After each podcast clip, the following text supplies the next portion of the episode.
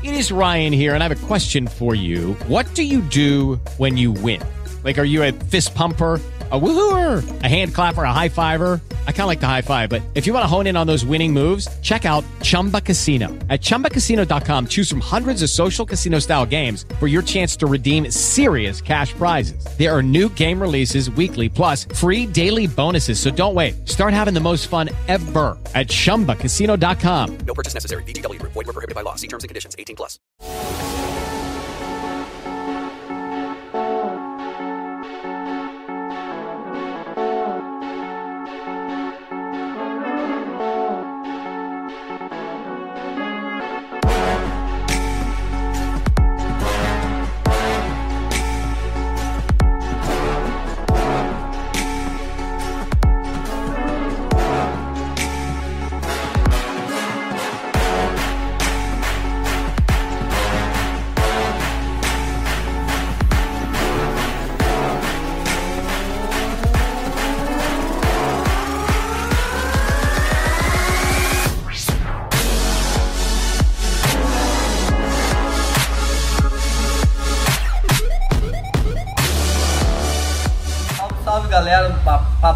Estamos aqui hoje literalmente com um casal.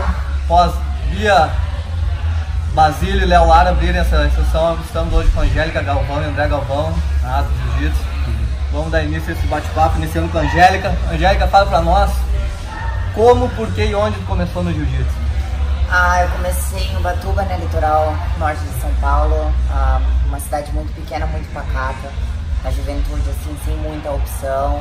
Aí eu me lembro até, tipo, era um final de semana bem chuvoso, né, não tinha muito o que fazer. Eu lembro que tava rolando um campeonato de jiu-jitsu, nunca tinha tido experiência nenhuma com jiu-jitsu no ginásio lá municipal. E aí me chamaram pra ir e foi até coincidência, foi a primeira vez que eu vi o André lutando, ele era faixa azul. É? Foi muito, muito tempo atrás. Não, não me apaixonei lá ainda não, mas eu vi ele lutando. É, eu lembro que as pessoas já paravam já pra ver, ele era só um faixa azul, mas eu lembro já que todo mundo já parava pra ver, tinha algo diferente nele. Enfim, depois desse final de semana, eu tinha alguns amigos que já faziam e aí eles me convidaram pra, pra iniciar numa aula e foi assim que comecei. Você, André, como é que começou no Jiu-Jitsu? Onde? Por quê? Sim, eu morava em São José dos Campos e eu era muito amigo do Juninho Calazans, Cláudio Calazans, né? A gente chamava de Juninho.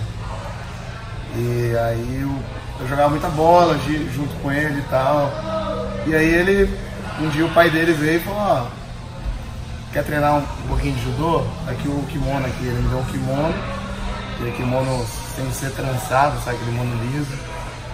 E e aí eu comecei a treinar judô. Eu tinha uns 13 anos de idade. E daí pra frente eu gostei muito do judô. E o Juninho Calazans sempre gostava de fazer chão, né? Ele era conhecido no judô como um cara que sempre fazia chão, assim.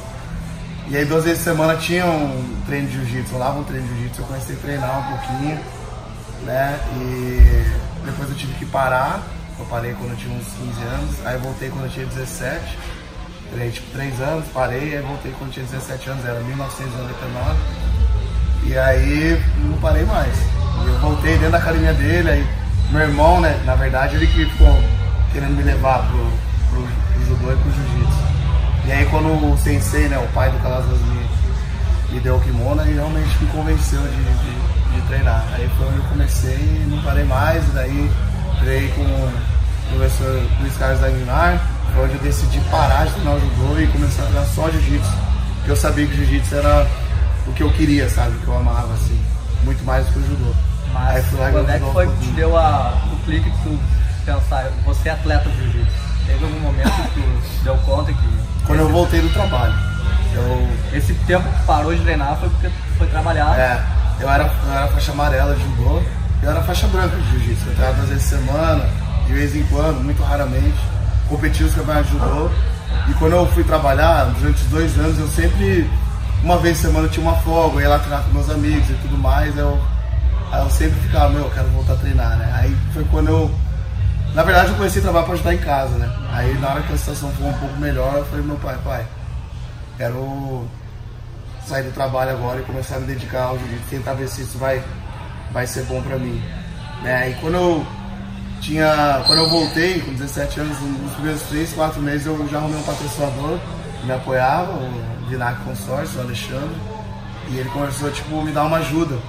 Aí eu comecei a explorar campeonato, eu campeonato valer dinheiro, eu comecei a ajudar muito mais em casa do que com o meu trabalho. Aí foi quando eu percebi que o jiu-jitsu ia ser, ia ser o que eu. E tu, a Angélica, minha já tinha a ideia de virar uma atleta de jiu-jitsu? Não, não, não. Quando é que foi a. Só fazia mesmo porque eu achava legal, entendeu? Na verdade eu. Nossa, era amassada pra caramba no começo.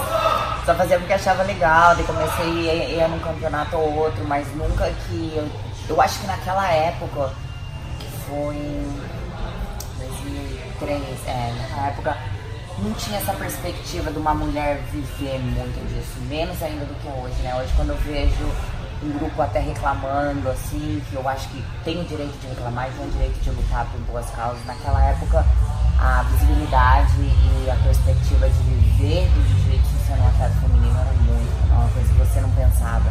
Na minha mente não tinha nenhum, nenhum sentimento, entendeu? Nunca, nunca tive nenhum projeto em ser, eu queria ser fisioterapeuta, eu continuei trabalhando o tempo que eu estava fazendo jiu-jitsu. Foi que eu conheci o André no final de 2004, né? Daí eu treinei com ele, comecei a treinar sob a liderança dele de final de 2004 até final de 2005, quando eu descobri que eu estava grávida. Nesse período eu parei. Quando a Sara nasceu, a gente tentou retornar, eu tentei retornar os tatames, pra, pra, para treino, nunca para tentar fazer minha carreira. Eu gostava de competir ali, aqui, e- mas nunca deu certo, porque a gente morava lá já longe, longe da família, não tinha acesso tipo, a babá, ninguém pra me ajudar.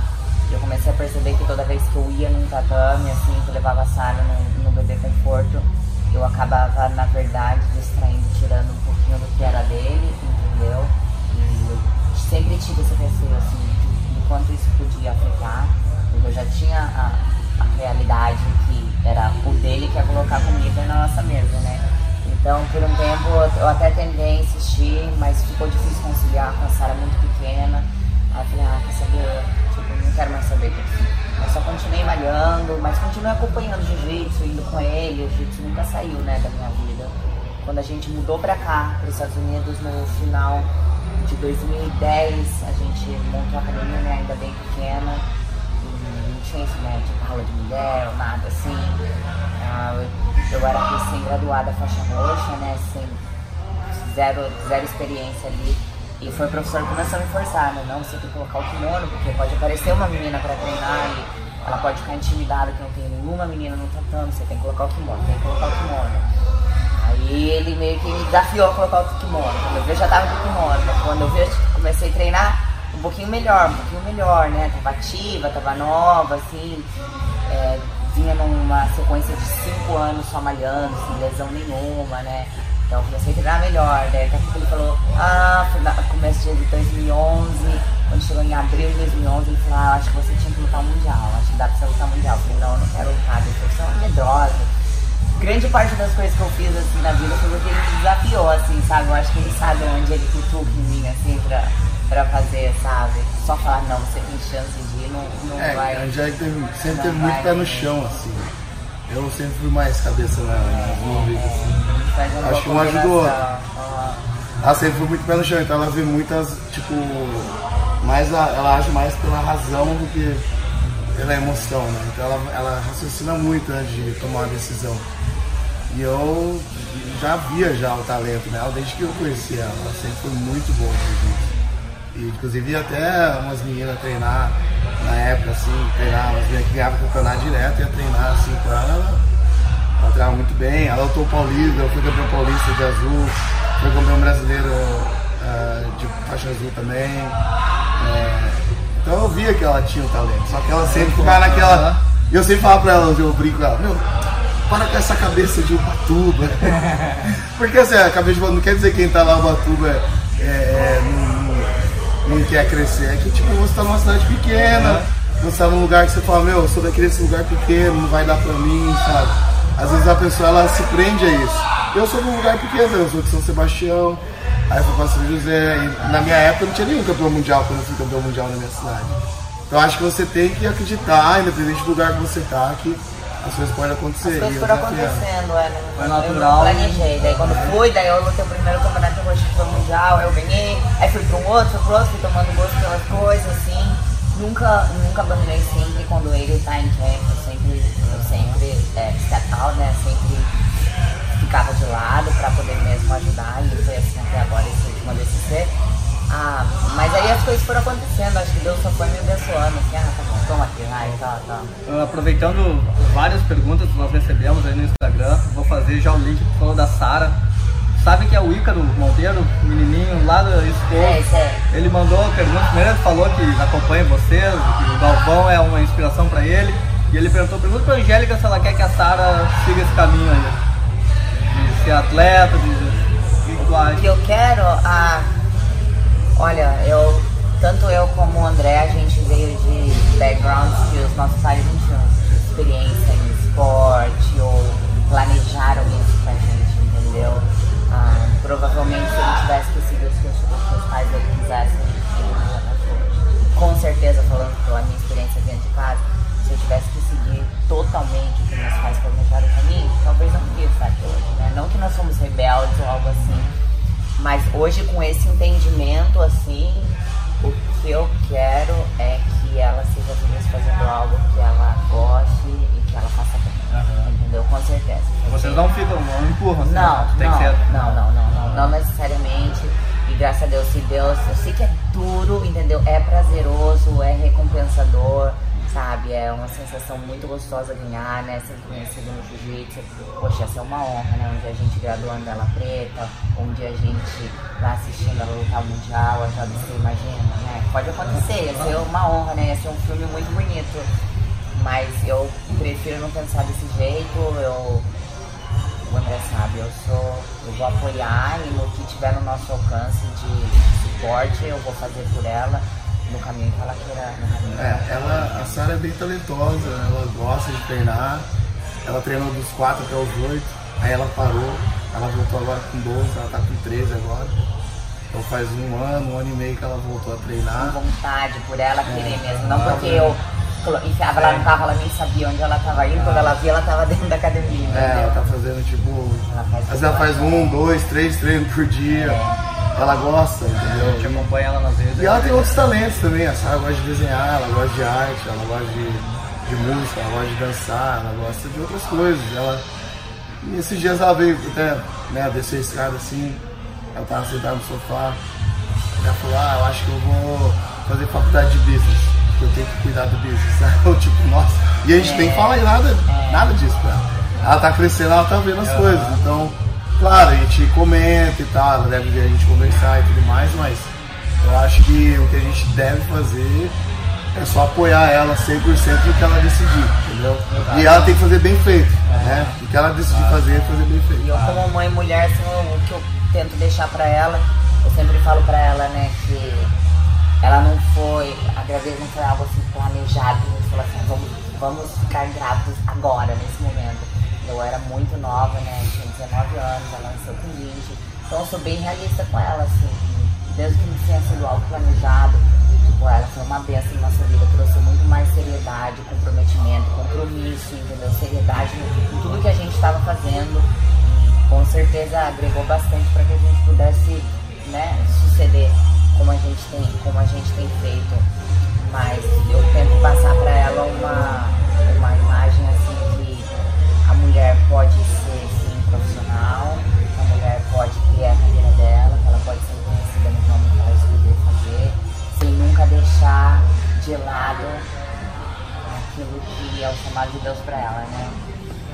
Eu tento mostrar isso o máximo possível, eu tento me desdobrar, dá mal dá tempo de fazer as coisas, eu tô o tempo todo, né? Porque assim, o atleta ou o profissional de sucesso, ele tem que ser um pouco egoísta, né? Num bom sentido. Mas o atleta é aquilo, é meu treino, meu descanso, minha alimentação. Esse é o meu tempo, esse é o meu momento. E ele entra naquele foco. É um tipo de, de egoísmo, de egocentrismo que você precisa ter para o sucesso, né? Mas o chamado de Deus, né, para a mulher como mãe, como esposa, é totalmente ao contrário disso. Você tem que se desprender de tudo. Você é a pessoa que dá, você é a pessoa que ajuda, você é a pessoa que você. É, é tudo assim, a hora da fome deles, a hora do banho deles, a hora do descanso deles, a hora do compromisso deles. É tudo a sua vida vira aquela sincronia, né, de você dar pelos outros. Então, eu tento passar bastante para ela que ela pode sim, merece, se ela quiser, ela vai correr atrás, mas que ela nunca esqueça, né, do, papel fundamental, assim, uma mulher chamada de Deus por. Perfeito. O professor Ícaro, aproveitando o embalo dele, ele fez uma pergunta, quer saber de ti o que, que tu acha mais importante no teu caso, um atleta vencedor no jiu-jitsu? O gás, teu treino, preparação física ou a tua parte técnica?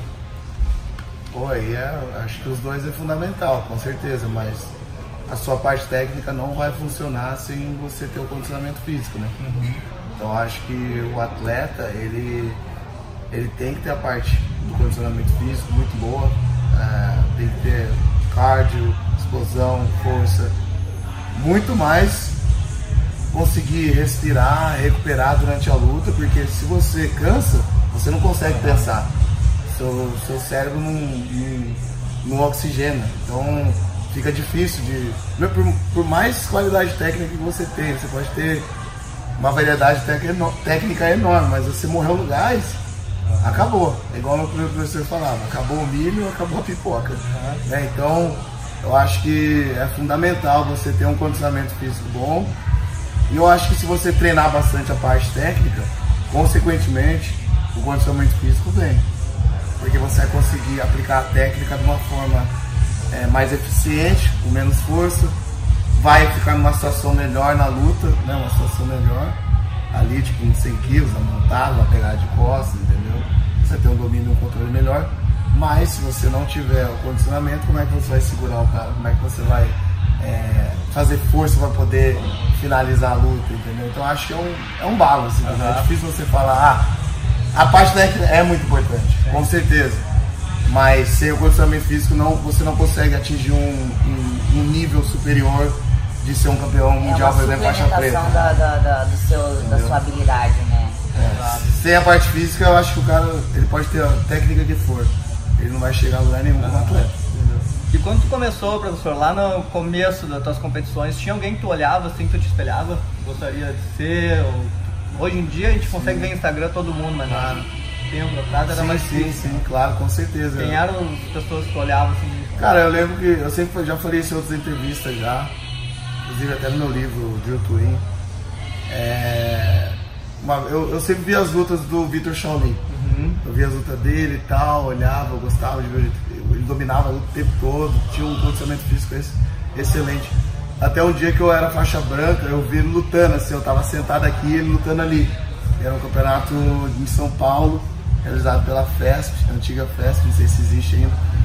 Federação do Estado de São Paulo, do Moisés Murad, e ele tava ali lutando. Cara, eu lembro dele lutando, eu olhava assim, a fisionomia dele não mudava.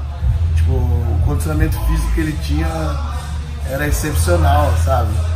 E eu olhava assim e falava, caraca, esse cara tem um gás, mano, o jeito que ele se mexia, o jeito que ele se movimentava, a técnica. Eu, Pô, esse é o cara. Eu comecei a assistir a luta dele, na época não tinha YouTube, né? Eu assistia pela aquelas vídeos, aqueles fita né? VHS, né? Do Paquetá, na época o meu professor tinha. E eu me esperei bastante dele, assim. Aí nas entrevistas dele eu vi ele subindo escada, eu vi ele. E meu professor sempre foi muito da preparação física, né? O careca sempre botou pra correr, pra malhar, pra subir escada, pra fazer barra. Né? Todo dia eu tinha que subir 60 escadas, fazer 100 barra, 50 paralela e subir 10 cordas. Tinha que fazer tudo isso antes de treinar. Então eu sempre tive isso dentro de mim, mas o, o Shaolin foi um cara que eu olhava. Não só eu, mas depois eu descobri que dentro da Nova União, né, na equipe Nova União, todo mundo olhava, se inspirava nele, assim, era um cara excepcional. Teve alguém, Angélica? Tu estudou alguma, alguma menina assim? Tu olhava Ah, assim? o já- acesso era bem difícil, né? A visibilidade pro jiu-jitsu feminino era mais difícil ainda, né? Lembro que naquela época as mulheres lutavam, as mulheres lutavam na, no primeiro dia do, do Mundial, né? E era as faixas misturadas, estava junto com o juvenil, né? Então era menos ainda, né, a visibilidade. Mas com certeza, né, naquela época os grandes nomes eram a Letícia, né, a Nete, a Leca, né, e com certeza ter uma faixa preta de perto, ter uma faixa preta no tatame era um big deal, né? Com certeza, se tinha alguém pra gente olhar naquela época, era elas. Elas sempre executaram o trabalho de uma E o que, que tu acha do futuro do jiu-jitsu feminino? A gente tá vendo, como tu falou antes, um clamor aí já pra É. equiparar com as premiações, o número de campeonatos e tal. Tu acha que vai dar um boom agora ou não? Eu acho, eu acho que tá em constante crescimento, sabe? Esse dia, a gente, esse dia a gente até comentou em casa. Eu acho que o reconhecimento vem e vem com o tempo, vem menos com. Eu tenho muito zelo pra falar isso, porque eu fui praticante, eu defendi, às vezes eu não quero soar de uma forma que ah, ah, ela fala desse jeito porque o marido dela tem academia, entendeu? Ela fala desse jeito, olha só, ela é mulher, ela pode falar dessa forma. Mas eu vejo, eu vejo o crescimento, eu vejo uma evolução. Quem viu, se você perguntar hoje pra, uma, pra, pra Letícia, eu fiz uma entrevista com a Leca, fazer uma entrevista com as meninas que eram pioneiras do, do Akira, esporte. A Kira, por exemplo, Poxa, fizeram anos e anos e anos e ganharam um monte de mundial na preta por amor, extremamente por amor. Sabe por quê? Porque eu já vi, eu já vi o Ronaldo Jacaré ter o braço quebrado na final do mundial e não ter dinheiro para ir no médico e não ter dinheiro para voltar para Manaus no dia seguinte. Então, o reconhecimento está vindo não só do feminino, mas também para o masculino. Hoje eles chegaram no ponto, mas antes disso, nomes não tão antigos como o André tiveram que batalhar bastante. Só por amor, sem reconhecimento nenhum. O que eu acho que hoje existe, existe sim uma desigualdade, mas o maior fator eu acho que é a comparação no, no impacto que o jiu-jitsu feminino ainda tem no mercado, entendeu? Aham. E eu não acho que o impacto no mercado vai crescer de uma forma assim só pedir, entendeu? A gente precisa, em geral, criar um aumento do- da comunidade do jiu-jitsu feminino, não só entre as competidoras. E como a gente faz isso? É, investindo em instrutores femininos, para que a gente possa ter mais alunos femininos. Quem compra, quem compra uma luta deles? É, não, com certeza. É um, é um praticante não atleta, correto? Quem vai num seminário de um campeão? É um praticante não atleta. Quem, quem enriquece as empresas donas de, de kimono? São praticantes não atletas. Por quê? Porque atleta ganha kimono, atleta não compra kimono. Entendeu? Então eu acho que a maneira da gente crescer no jiu-jitsu feminino é com, cer- com certeza mostrar seriedade naquilo que está fazendo. Não acho que tem que desistir da luta, tem que continuar, tem que pedir, tem que botar a cara mesmo. Ter certeza que tiveram mulheres anos atrás, né? Tipo, assentando, assentando os pisos para que a gente pudesse andar hoje. Infelizmente a minha geração não é uma geração que pode é, recolher tantos benefícios do jiu-jitsu assim, mas poxa, se não foi na minha geração, eu tenho que estar contente que eu tô assentando o piso para alguém que vai andar depois, entendeu? É, até tipo, Mas o reconhecimento, o reconhecimento tá vindo, o reconhecimento tá crescendo. a- a- no começo ali lá, nos primeiros mundiais e tudo mais, até no início do ano 2000, do ano 2000 assim, é, as mulheres lutavam no primeiro dia, né, junto com faixas azuis, entendeu? Na quinta-feira era, era o feminino, rolava o feminino, era tudo junto, roxo, marrom e preto. Um exemplo, é, no, meu, no meu Instagram assim, 15% dos seguidores são mulheres, né, 85 homens. Então, tipo, eu Mas não você sei- olha no meu, é o contrário, É. entendeu? Mas não porque eu sou mulher, porque é o mercado do jiu-jitsu. Claro. Então, o, o, a- o mercado ainda, em números, ainda é comparável, entendeu? Não dá pra negar que é um, um- um esporte predominante no meio masculino, entendeu? Aqui na Atos, por exemplo, ah, programa de mulheres na é assim, nossa, lindo de ver. É, bacana pra caramba, entendeu? Graças a Deus, a gente cresceu, a gente fica numa média de quase 20% do número total de, número alunos. total de alunos. Isso Mas só ainda- feminino adulto, tem o feminino É, infantil também. é, mas ainda há, ainda há essa, Aham. ainda há essa diferença, entendeu? Porém, eu acho que tá crescendo e, Sim. claro, não, não- não- continuar incentivando, entendeu? E dando todo o mérito, todo o crédito para as que fizeram, Ah. iniciaram lá atrás e lutavam por uma medalhinha desse tamanho, para as que lutam eu acho que hoje, por exemplo, premiação. o, o ADCC hoje, por exemplo, ele pode ter uma chave cheia. É. Ali, na verdade, são oito meninos em cada categoria. São 16 meninas no total, duas categorias só. Eu acho que eles já podem ter três categorias e 16 meninas em cada Até categoria. porque o Já. ADCC é um evento que regrediu no, no feminino, né? Porque tinha mais divisão, a gente tinha o absoluto no feminino, então houve uma regressão. Mas agora com essa organização, né, o Mo e o Seth Daniels aqui, a gente já ouviu falar deles, que eles vão dar uma, uma investida maior. é. Até na, eu queria pegar um parênteses que falou da Letícia Ribeiro, a gente esteve lá gravando com elas e ela falou, eu ganhei tantos mundiais por uma medalhinha. Por uma medalha. E ela disse, Por amor, por amor, ela por falou, amor. eu amava o que fazia e te digo, eu faria de novo. Se eu soubesse que era esse o cenário, que ah, em 2019 as gurias não tá ganhando, eu faria de novo, entendeu? Me machucava e tal. Outra questão que a Bia Basílio colocou pra gente, falou, ah, a gente precisa melhorar o feminino e tal. Mas em compensação eu já vi um campeonato pago que tinham quatro inscritos, É, verdade. sabe? A gente quer brigar, mas, a mas gente isso não é que, mas isso não mostra a fraqueza de umas mulheres, ou ai, umas mulheres que não cooperam, ou as mulheres estão. Mas até no masculino eu já vi isso também. Os Não caras é querem dar isso, premiação e ninguém apareceu. Não é isso.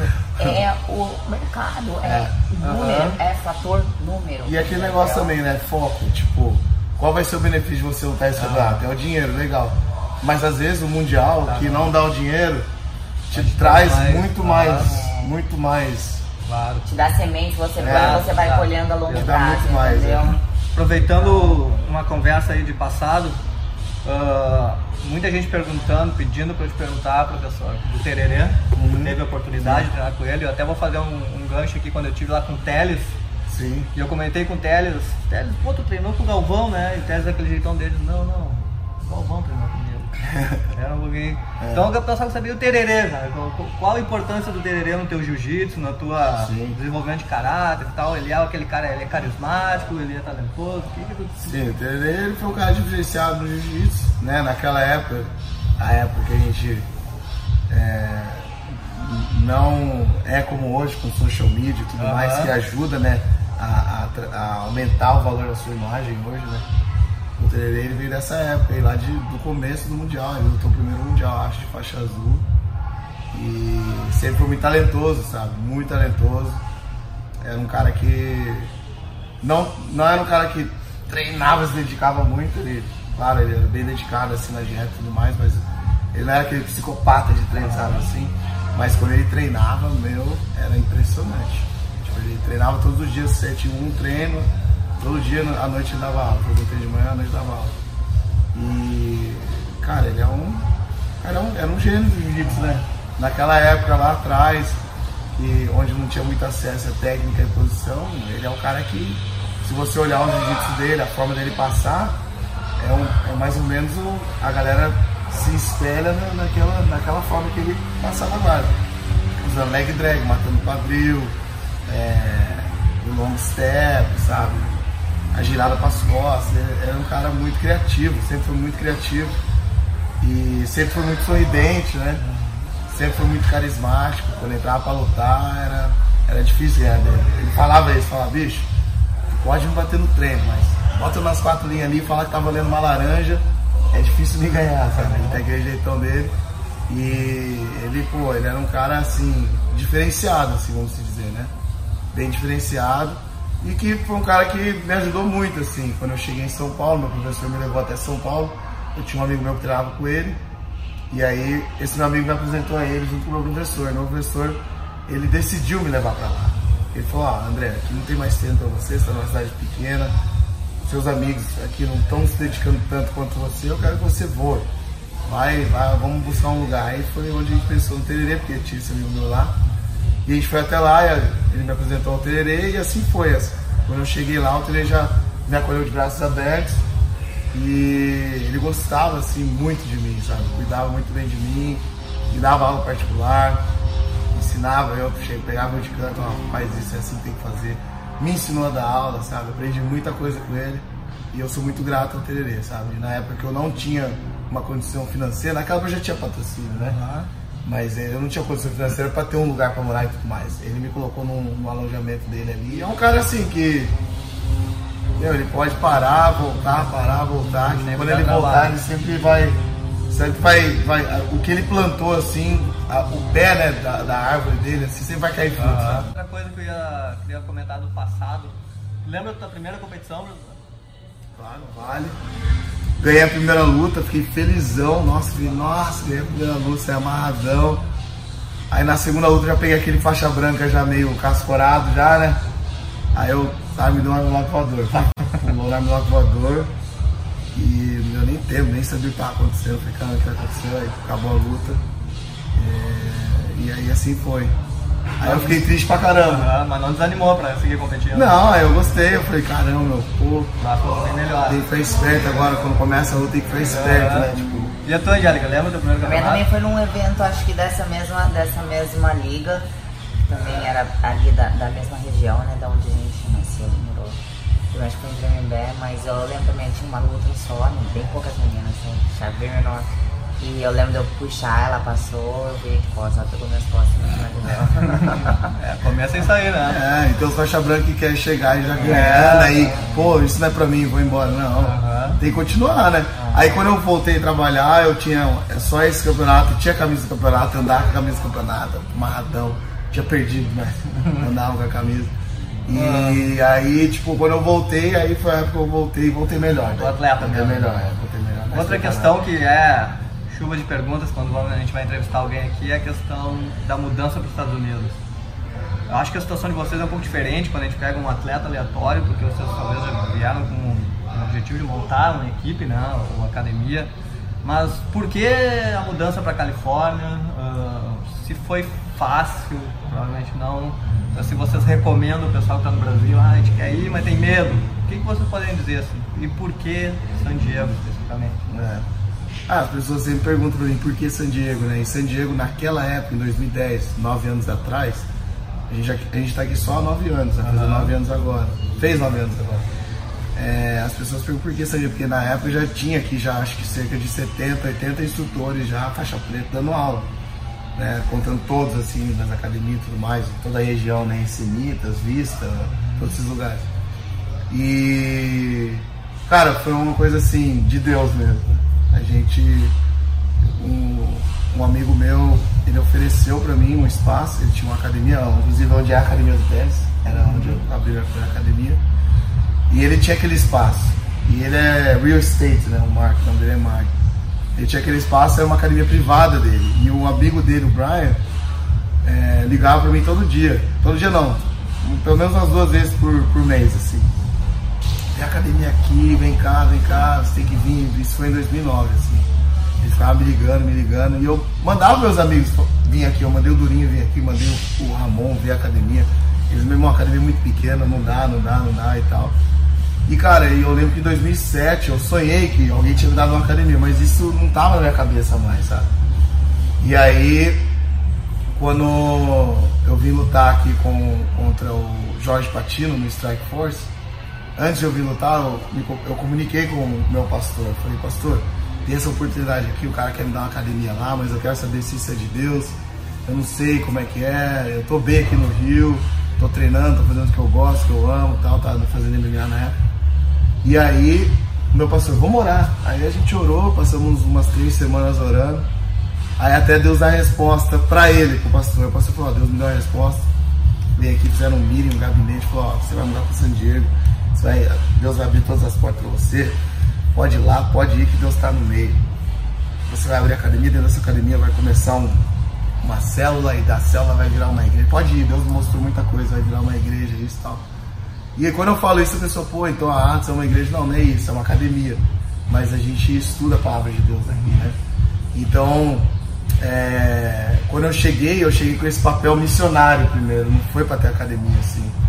E aí, quando eu vim, realmente Deus abriu todas as portas. Angélica, enquanto o André estava aqui, tu no Brasil lá, a expectativa era, quero ir, eu quero ir, vai dar, vamos... Sofrimento, né? Na verdade, a gente morava no Rio e ele saiu do Rio e a Sara ainda era pequena, a Sara tinha 4 anos. E minha família toda em Ubatuba, então eu sozinha, tive que fazer aquele corre, né? De devolve apartamento. dirige, enfia tudo numa van, coloca o bebê na cadeirinha, vai para São Paulo, deixa as coisas, volta, né? Todo, toda aquela burocracia. Né? Foi bem, foi bem puxado assim para mim como mulher, né? Pra gente como família, foi, foi um momento emocional assim bem, bem difícil, entendeu? Mas era foi a oportunidade, entendeu? Consequentemente ligada à necessidade, né? Até hoje é um pouco mais difícil, né? O reconhecimento no, no Brasil, mas ainda que bem melhor naquela época, mas pra gente foi a oportunidade, Deus abriu as portas também, consequentemente conectado com a necessidade. Hoje, então, nove anos depois, temos a Atos aí consolidada no nome do Jiu-Jitsu, né? Com uma equipe muito forte em todas as faixas, categorias. Em algum momento imaginou que ia chegar a esse ponto? Cara, é. Eu sempre. Eu sempre gostei muito do que eu faço. O André é competidor em tudo que ele faz, essa é a verdade. É. Eu sempre, eu sempre gostei também muito de jiu-jitsu, assim, tipo, de dar aula. Eu gosto de ensinar, eu gosto de treinar, eu gosto de praticar, eu gosto de correr, eu gosto de malhar, eu gosto, eu gosto do que eu faço. E eu gosto de ter amigos, eu gosto de fazer as pessoas rir, sabe? Assim, eu gosto desse momento que a gente tem assim depois do treino, antes do treino, sabe? Então eu sabia que, tipo, eu sempre tive muita certeza de que as coisas iam dar certo. Eu nunca falar a verdade assim, tipo, ah, nossa, eu vou fazer essa, eu vou montar essa academia hoje, essa academia vai ser a melhor do mundo. Isso aconteceu depois de uns dois, três anos em San Diego. No começo eu não pensava assim.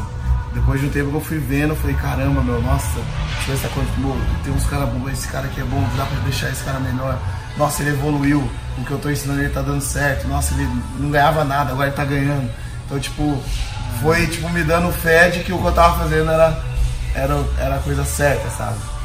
E aí aconteceu, entendeu? Aconteceu de uma forma rápida, vamos dizer. Tem muita gente que fala, pô, você já tá aqui 15 anos. Eu falei, não.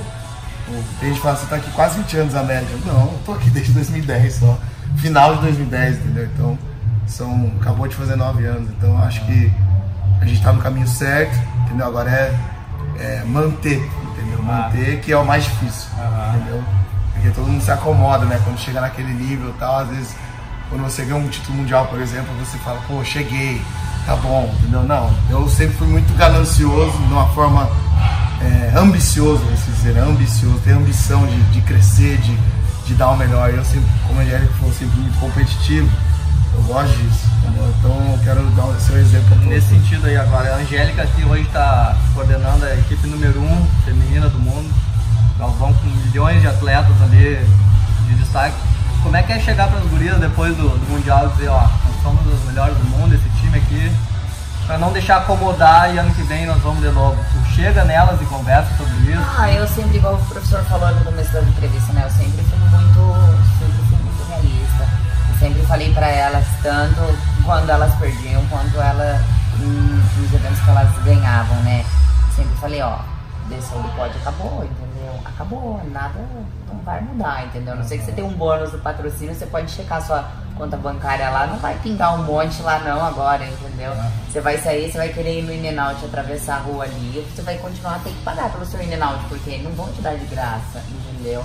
Então, eu sempre falei, ganhou, desceu do pódio, curte o momento, volta, volta pra rotina, porque já tem alguém treinando pra te ganhar na próxima. Perdeu, desceu do pódio, lamento seu momento, volta a treinar que você tem que voltar pra bater em alguém que ganhou de você hoje, entendeu? Então, eu acho que não tem aqui na, na Atos, é algo assim muito da. muito.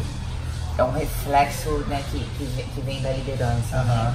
Então eu acho que acaba refletindo em todo mundo, entendeu? em todos os programas, do, do- dos, dos pros, né, que são os avançados competidores, né, os, os linha de frente, entendeu? Com os masters, com os femininos, com os iniciantes, com as crianças, entendeu? Eu acho que é só um, é um reflexo, entendeu? Nada disso teria acontecido se a gente não tivesse bons líderes, entendeu? Eu sempre gosto de lembrar e que o trabalho, né, o trabalho, o trabalho na arte no jiu-jitsu feminino não é, não é algo meu, né, é algo de todo mundo, envolve outros professores, envolve outros outras academias de meninas que não treinam necessariamente aqui na HQ, né?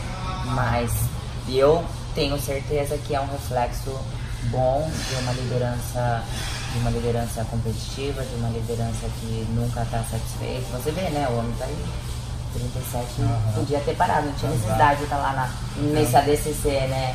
Porque pra ser sincero, ah, o dinheiro, ah, o dinheiro da ADCC ajuda. Com 40 mil, pô, uhum.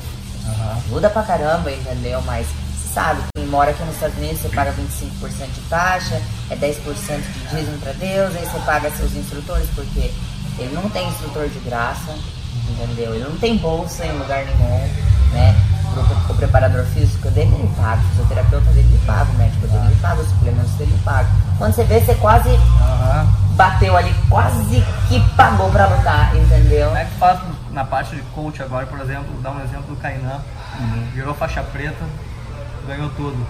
Como é que tu faz pra seguir nele e dizer assim, ó Kainan, ano que vem tem que seguir nesse ritmo, não deixar deslumbrar, não deixar como é que tu faz, pega um atleta assim, podemos citar o Braguinho, o claro, um monte, mas como é que tu pega essa gurizada e diz assim, ó, vamos lá, não para, é só um... É, eu já passei por todas essas fases, né, então é, foi, foi bom pra mim, assim, né, lá em 2005, quando eu ganhei o meu título mundial a primeira vez, aí você vai, vem as pessoas à sua volta, né, os tipos de amigos que vêm, que colhem você, porque as pessoas gostam de ficar em volta do campeão, né, as pessoas gostam, você novo, né, bem, então, eu acho que você tem que tomar muito cuidado, né? E eu já, já vacilei, já errei muito, entendeu? E com a minha experiência com meus erros, eu já alerto, vai acontecer isso, vão te oferecer isso, a vida vai ficar assim agora, vão, entendeu? Então você tem que ficar atento, entendeu? Com onde você vai pisar, o que você vai falar, o que, que você vai é, fazer, a decisão que você vai tomar a partir de hoje, porque, meu, eu falo pra eles, chegar lá, ganhar uma vez, legal, um monte de gente faz isso, mas você manter é outra coisa, entendeu? Então tem que ter muita disciplina e muito foco. E eu acredito que eu sou um grande exemplo a eles, entendeu? Eu não só falo e faço outra coisa, entendeu? Agora tô numa fase na qual eu já estou me distanciando um pouco mais das competições, não compito mais da forma que eu competia antes. Mas quem me conhece, quem conhece a minha história, sabe que eu tava lá sempre competindo, sempre se dedicando, sempre fazendo buscando fazer o que era certo para poder colher o resultado. Então, e principalmente agora, né, com social media e tudo mais, porque às vezes o campeão, ele naquela época lá atrás, ele podia ser bullying só na hora do evento. Uhum. Mas agora ele pode ser bullying 24 uhum. horas, entendeu? Uhum. Ou ele pode ser elogiado só na hora do evento, aí naquele momento. Agora ele pode ser elogiado o tempo todo. Entendeu? Então eu acho que você tem que ter muito cuidado, sabe? E... Pra, pra gente que que cuida deles né, e se preocupa, porque a gente tem um, um contato e um, uma proximidade com eles que eles não são nossos atletas, entendeu? Eles são é, praticamente eu, eu amo os meninos, tipo, os, eles são quase que filhos, assim, entendeu? O irmão mais novo, assim, se eu não quiser me sentir tão velho, eu falo irmão mais família, novo. Né? Porque... Mas uma família, tipo, eu quero ver eles bem, entendeu? Dentro, fora do tatame. É, é muito gratificante. Eu sei que eu, a gente sabe que a vida pessoal deles, bem é, estabilizada, vai consequentemente afetar numa boa performance, entendeu? Então a gente cuida para que não aconteça nada mal do lado de fora também. Pra gente cuidando de um atleta, é muito difícil cuidar de um atleta que vem com um strike de sequências né, de derrotas, uhum. entendeu? Mas também é muito difícil cuidar de um atleta que vem com a sequência de vitórias, entendeu? Porque não, não é o nosso caso, a gente não tem ninguém aqui que meu, ficou poderoso, abriu as asas. Não, o cara mas... não espirro pra não dar de ouro. É, é, o tipo assim, é uma assim, máquina de campeonato, entendeu? O nosso problema não é com ninguém que ficou poderoso aqui, entendeu? Mas com, com tipo, as oportunidades, né, que pode aparecer e a gente não quer que eles se percam no meio do caminho. É, porque né? vem, vem, vem, vem ofertas de tudo quanto é jeito, né? Quando você ganha, eu falei, eu falei, né, professora, quando a gente. Quando a gente ganha, a gente tem muitos amigos. Quando a gente perde, é. a gente tem amigos de verdade. É verdade. Entendeu? Bora lá então. Já expulsou o aluno da academia? Já? Já. uh, Já resolveram algum problema de casa dentro da academia? já, Já fizemos, mas eu não gosto. É? É, eu jamais quero fazer isso. Ah, já já, jamais vai fazer de novo, né? Já resolveram o problema da academia dentro de casa? Ah, já, já, já. É. Mas também é uma coisa que eu não quero, não quero. não. Vocês são uma família assim, por Porque lá em exemplo. casa ele perde, tem que resolver Ah, é, em casa, é, vai, isso a aí que falar. uma porcaria. Acontece entendeu? aquela coisa assim, é uma família que daqui a pouco vocês estão em casa conversando de alguma posição, quando vê tá os dois na, na sala, um com o pé do outro, ou não, chega em casa, acabou o jiu-jitsu. Não, rola, mas ela não curte muito. Né? É, É, não, chega em casa. Ela fala, não, não, não, não, não, para, para, ah, não, não, não para. quero trabalhar em casa. Aí eu não, forço não. ela. É, eu fico, ah, não. Não, não. Aí tu chama a Sara, agora chama a Sara. É, agora a a Sara ainda tá pequena ainda, porque eu boto muito peso, né? Mas ela. A Angélica sempre fica, não, não, não, não. Às vezes Ah, com a não Sara a gosto de gente ficar faz levando. É, mas é né? mais por, não por cortar o barato, mas por... Já vive o jiu-jitsu é, intensamente eu durante gosto, o dia, né? Eu gosto de dividir. Pra você ter noção, o meu e-mail de trabalho, eu nem, nem downloado meu e-mail de trabalho no meu telefone. Ah, Que imagina, eu- imagina. Que eu, ele sabe, final de semana eu me refuso, tipo, me recuso. Você não, nem gosta de usar o WhatsApp. né? Não. Já se decepcionaram com alguém ou com algum momento no jiu-jitsu? Ah. Já foram dormir pós-treino sem tomar banho? Já? Já, Essa aqui a gente tá vendo campeões de verdade na maior sinceridade. já, mano. Já dormi quando acordei assim, cara.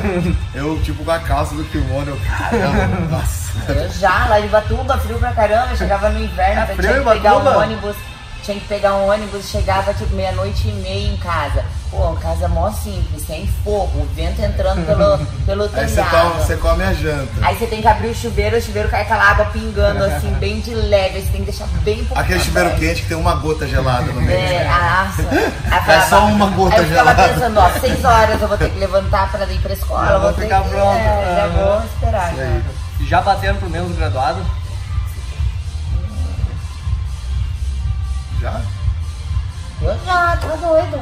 Não, acho que jamais. Jamais? Pro menos graduado? Ah, pensar. assim, Eu competindo não. Ah, não, competindo Já, não, no treino. treinando. Treino? Ah, treino quando eu, já. tô, quando eu tô dando aliviado. Assim. É? eu deixo. Já, não, já aconteceu de não bater em peso em campeonato? E jamais. Jamais, jamais. Já choraram alguma, após alguma competição? seja de alegria ou de tristeza? já, já. Caramba. Já, Mais de tristeza que de alegria. Ah. É. já fugiram da área de luta? Tá vendo ali que o cara vai te pegar e tu ó, deu aquela corridinha pra. Já, já, claro. Já? Opa. Já lutaram machucado? Já. Não, não, não. Doente também, já. Pra finalizar o já ou jamais, já pensaram em desistir? Com toda essa história aí? Já, já pensei. Já pensaram? Já, Do jiu-jitsu também? Sim. já. Legal. Não mas já pensou. Diz- Já pensei, mas jamais desisti. Graças a Deus, a Jiu-Jitsu agradece, professor. Sim, sim. Então, antes de finalizar aqui, queria agradecer a disponibilidade de horário. A gente sabe o quão busy vocês são, abrir esse espaço aí para nós é muito importante. E antes de finalizar, deixem uma palavra aí para a galera do canal aí que acompanha vocês aí, que ficaram muito felizes com essa essa participação aí. Obrigada a todo mundo aí por seguir o canal. Eu acho que é uma grande iniciativa, né? Poder levar algo pro Brasil em português, né? Hoje a gente vê uma cobertura muito maior em inglês, na, na, na mídia aqui nos Estados Unidos. Então, obrigado por seguir, né? A gente precisa de pessoas como vocês aí do outro lado da tela para que isso aconteça, né? Caso contrário, o Wagner ia estar aqui falando com todo mundo. Se não fosse vocês aí desse lado, nada disso teria sentido. Então, muito obrigado. É, eu gostaria de também agradecer a todos, agradecer a você pela oportunidade. É, continue seguindo o canal aí, que vai vir mais coisa aí. O Wagner tá fazendo um bom trabalho, eu vejo as entrevistas, é maneiro. E agradecer a todos os fãs aí do Brasil também, a galera bem fiel, sabe? Tá sempre ali do meu lado, me apoiando. E em breve eu estarei, vou estar aí agora, no final do mês de outubro, né, de 2019. Sei que depois vai passar o tempo aí e vocês vão ver essa vai se tornar uma coisa antiga, mas eu vou estar sempre indo pro Brasil pelo menos uma vez por ano aí para poder estar ajudando aí a, a comunidade do Jiu-Jitsu no Brasil também. Antes de finalizar, uma indicação de vocês, ou um, dois, quem eu poderia chamar para o próximo programa? Que nome vem à cabeça? Aqui, Tivemos, já tivemos o pessoal da Ásia, qualquer pessoa que vem na Califórnia que a gente vai Na atrás. Califórnia. eu acho que você deveria fazer uma entrevista com o Siriema. Da. IBGE. É, não sei se você vai conseguir, mas Vamos tentar. Seria legal. É, não custa nada. se ele, falar, contar, ele contar a história da BGGF seria uma coisa bem bacana. É um prazer. Então tá, muito Eu, Car- obrigado. eu queria o Carlinhos Grace, mas é mais difícil. mas que- Tentar o Siriema ou o André. Show de bola. Desculpa então. Muito obrigado, obrigado de novo e agradecer a presença de vocês hoje mais uma vez. É isso aí. Valeu, galera. Um grande abraço. Okay, round two. Name something that's not boring. A laundry? Ooh, a book club.